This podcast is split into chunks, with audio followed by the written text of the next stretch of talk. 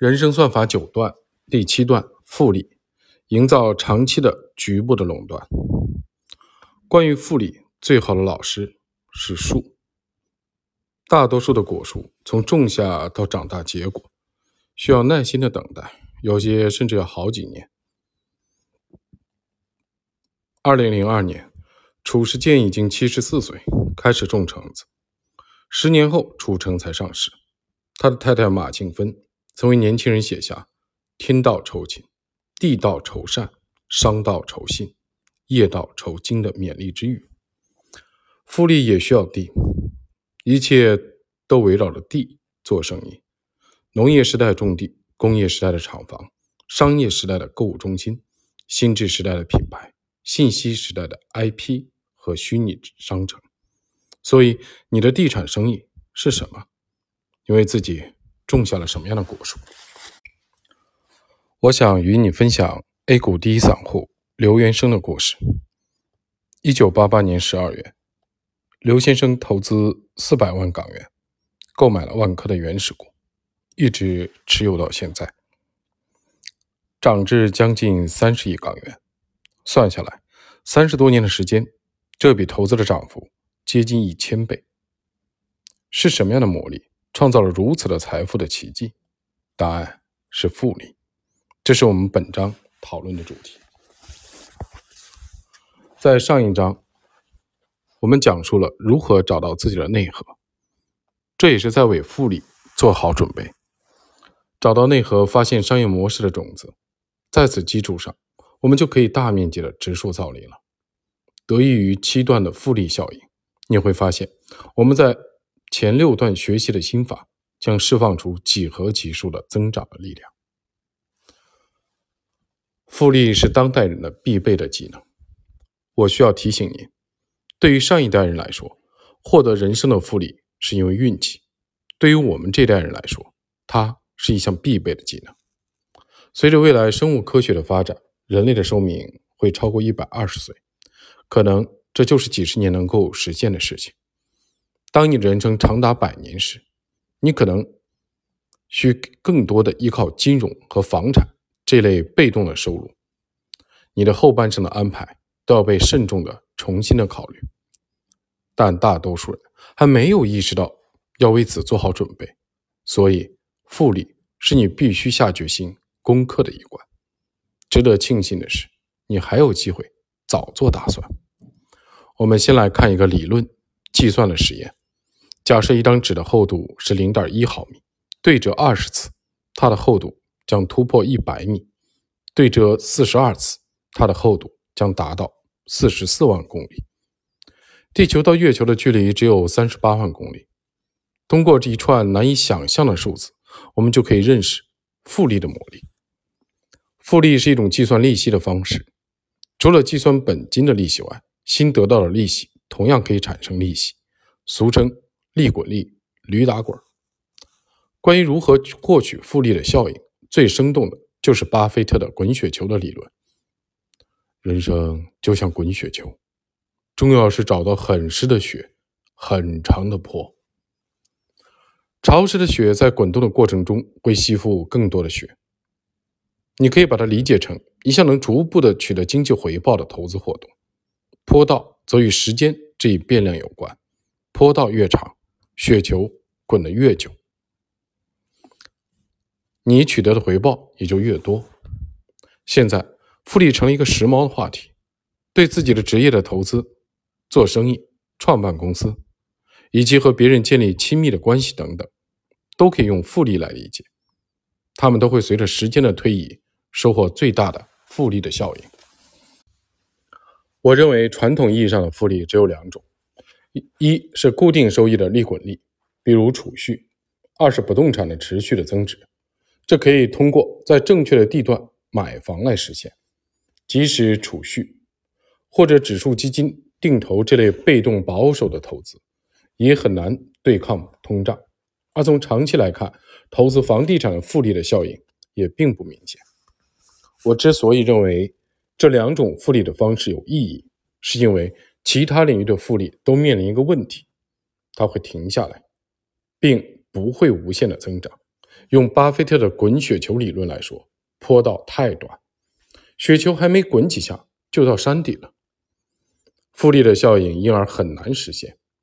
举个例子，《纽约时报》和 Twitter 这两家公司都很厉害，都有几千名员工，都是行业领先的信息渠道。二零一二年，《纽约时报》赚了一点三三亿美元，Twitter 却处于亏损状态。虽然《纽约时报》更赚钱，但亏损的 Twitter。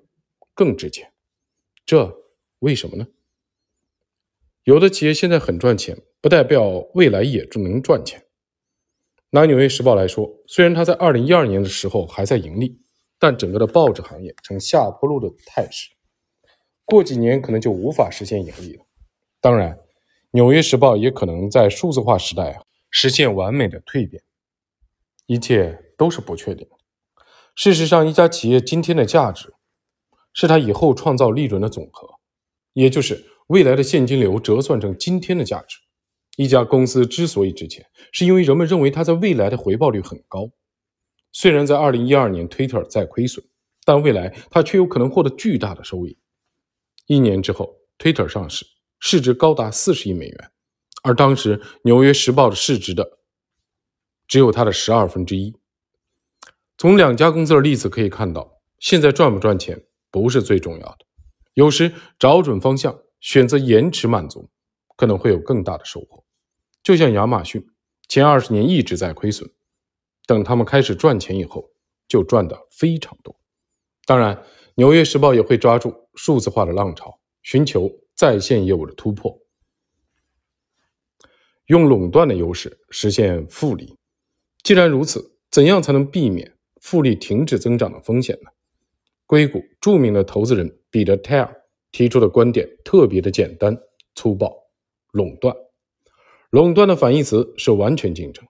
我们看一组对比：航空业算是一个完全竞争的市场，而网络搜索则是一个相对垄断的市场。二零一二年，美国机票的价格平均是一百七十八美元，但航空公司从一张机票中只能赚三十七美分。谷歌作为网络搜索的垄断企业，利润率高达百分之二十一，是航空业的一百多倍。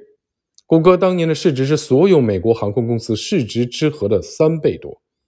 对个人而言，什么叫垄断呢？我发现一件有趣的事情：不管你觉得自己的内心多么的丰富，但在其他大部分人的心目中，可能就是一个标签。比如那个特别能聊天的人，那个报表做得很好的家伙。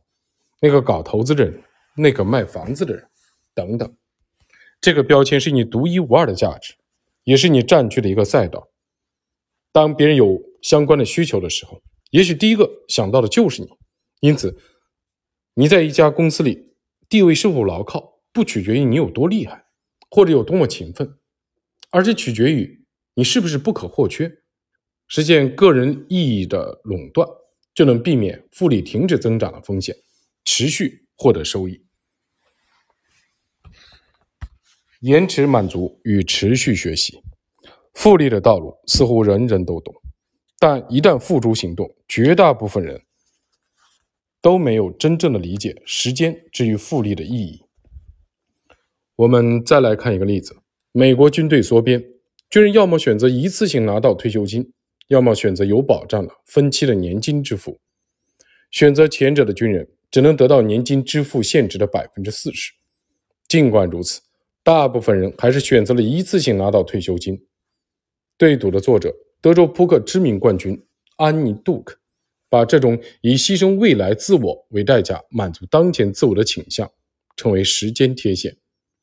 人类很容易为了眼前的满足而放弃长期最佳的利益。你可能会说，如果你明白退休金是怎么计算的，就不会犯这样的错误了。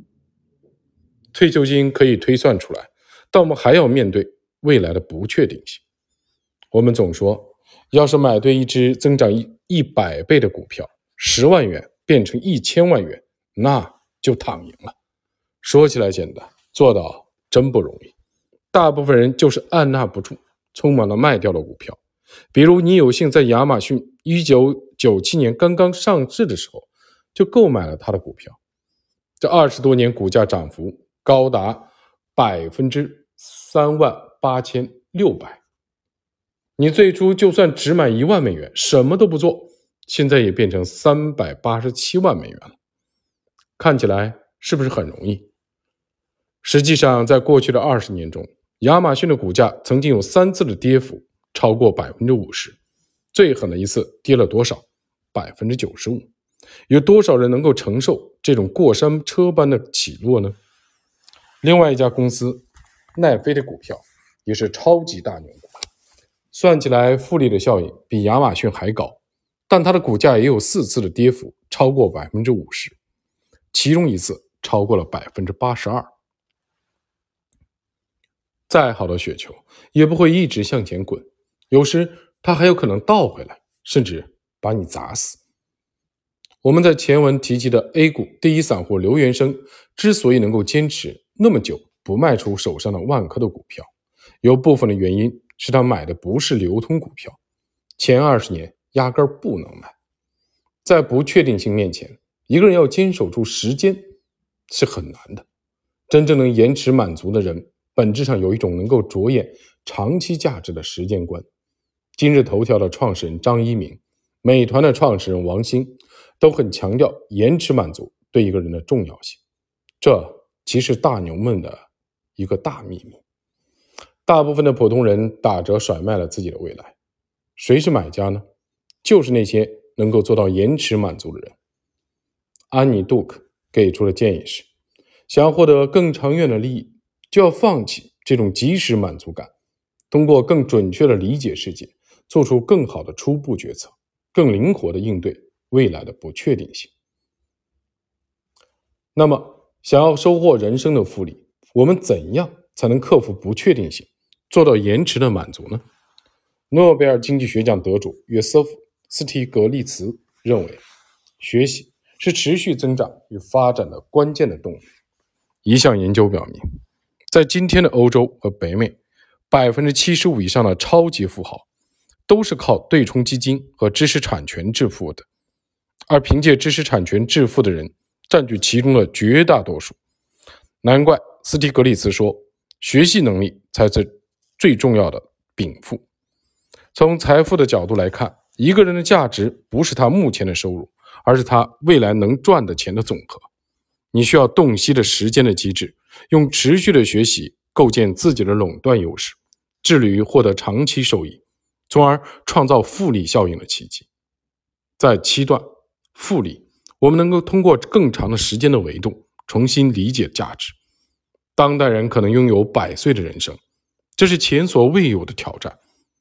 我们能做的就是保持持续的学习能力，培养自己对长期价值的时间观，收获人生的复利。复盘时刻：一、复利看起来不难理解，因为复利本身可实现数字上的戏剧化。其中最有名的是二十四美元买下曼哈顿的故事。一六二六年，荷属总督花了大约二十四美元从印第安人手中买下了曼哈顿岛。到两千年，曼哈顿岛的价值已经达到了连二点五万亿美元。看起来印第安人吃了大亏，但其实，如果当时的印第安人拿着这二十四美元去投资，按照百分之十一。也就是美国七十年股市的平均投资收益率的投资收益率来计算的话，到两千年，这二十四美元也将变成两百三十八万亿美元。然而，在我看来，用这类故事解释复利，只是传递了一个知识。